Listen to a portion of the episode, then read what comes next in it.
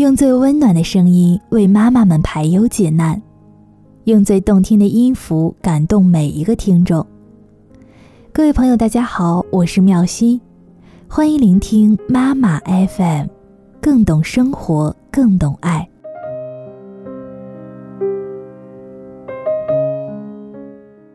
今天要为大家分享的这篇文章呢，是来自告莹所写的，《要孩子学会安静》。童妈像我这样的提问，她说：“儿子今年五岁了，上中班老师说他总是坐不住，总是在动，嘴巴也一直说个不停。在陌生人面前呢，也总是搞怪，有一点要吸引别人看他的意思。我领他出去的时候，也总是不停的跑。最头疼的是，别人说他，他还不服；别人说他，他还生气。这该怎么办呢？”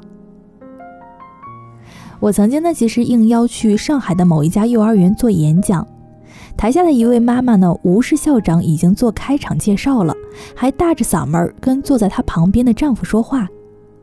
直到我接过校长的麦克风之后，跟他说：“你如果是有急事必须现在说的话，那请你去到课堂外面说，不要打扰其他人来听讲。”这时，他才悻悻地闭上了嘴。后来得知，这位妈妈的儿子也有上课喜欢说话的问题。所以啊，你们家的儿子总是在不适当的场合大声的说话，是不是也是因为家里有一个常常不看场合而乱发言、随意打断别人说话的长辈呢？如果是的话，那么孩子有样学样也是很自然的。另外一些在家里集众人的关注、宠爱于一身的孩子。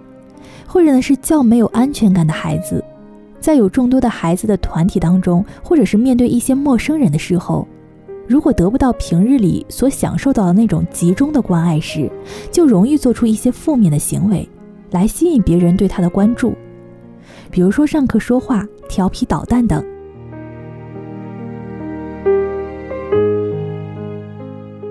如果观察到孩子爱说话的行为是得自耳濡目染这种家学渊源的话，那么家长必须和孩子一起努力，一起成长，做一个让孩子可以效法学习的榜样。如果孩子的这种行为是源于想去吸引别人的注意力，那么父母可能需要去和老师做某一种层面的沟通，请老师是否可以降低对孩子的要求，别人乖乖的做一堂课才能得小红花。他第一次只要安静的做五到十分钟就可以得到，然后慢慢的再把时间拉长。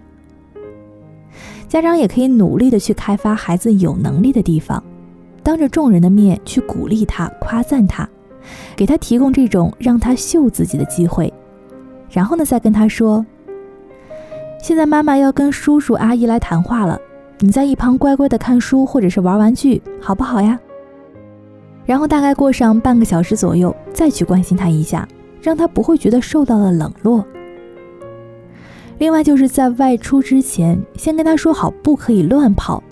那如果他不遵守约定的话呢，爸爸妈妈也不需要像以往那样去追着喊着，可以玩一个失踪，吓一吓他，让他明白妈妈说的话。你乱跑，万一跟妈妈走失了该怎么办？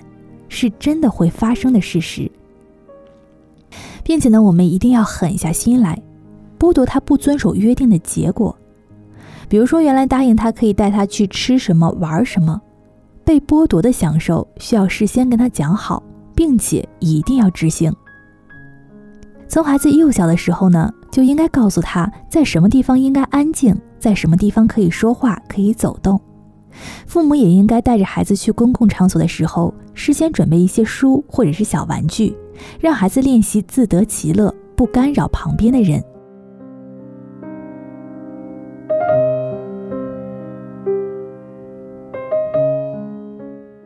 妈妈 FM，感谢您的收听。如果想要来收听更多精彩节目的话，也欢迎在微信搜索公众账号“妈妈 FM”。那同时呢，也可以直接下载妈妈 FM 的 APP。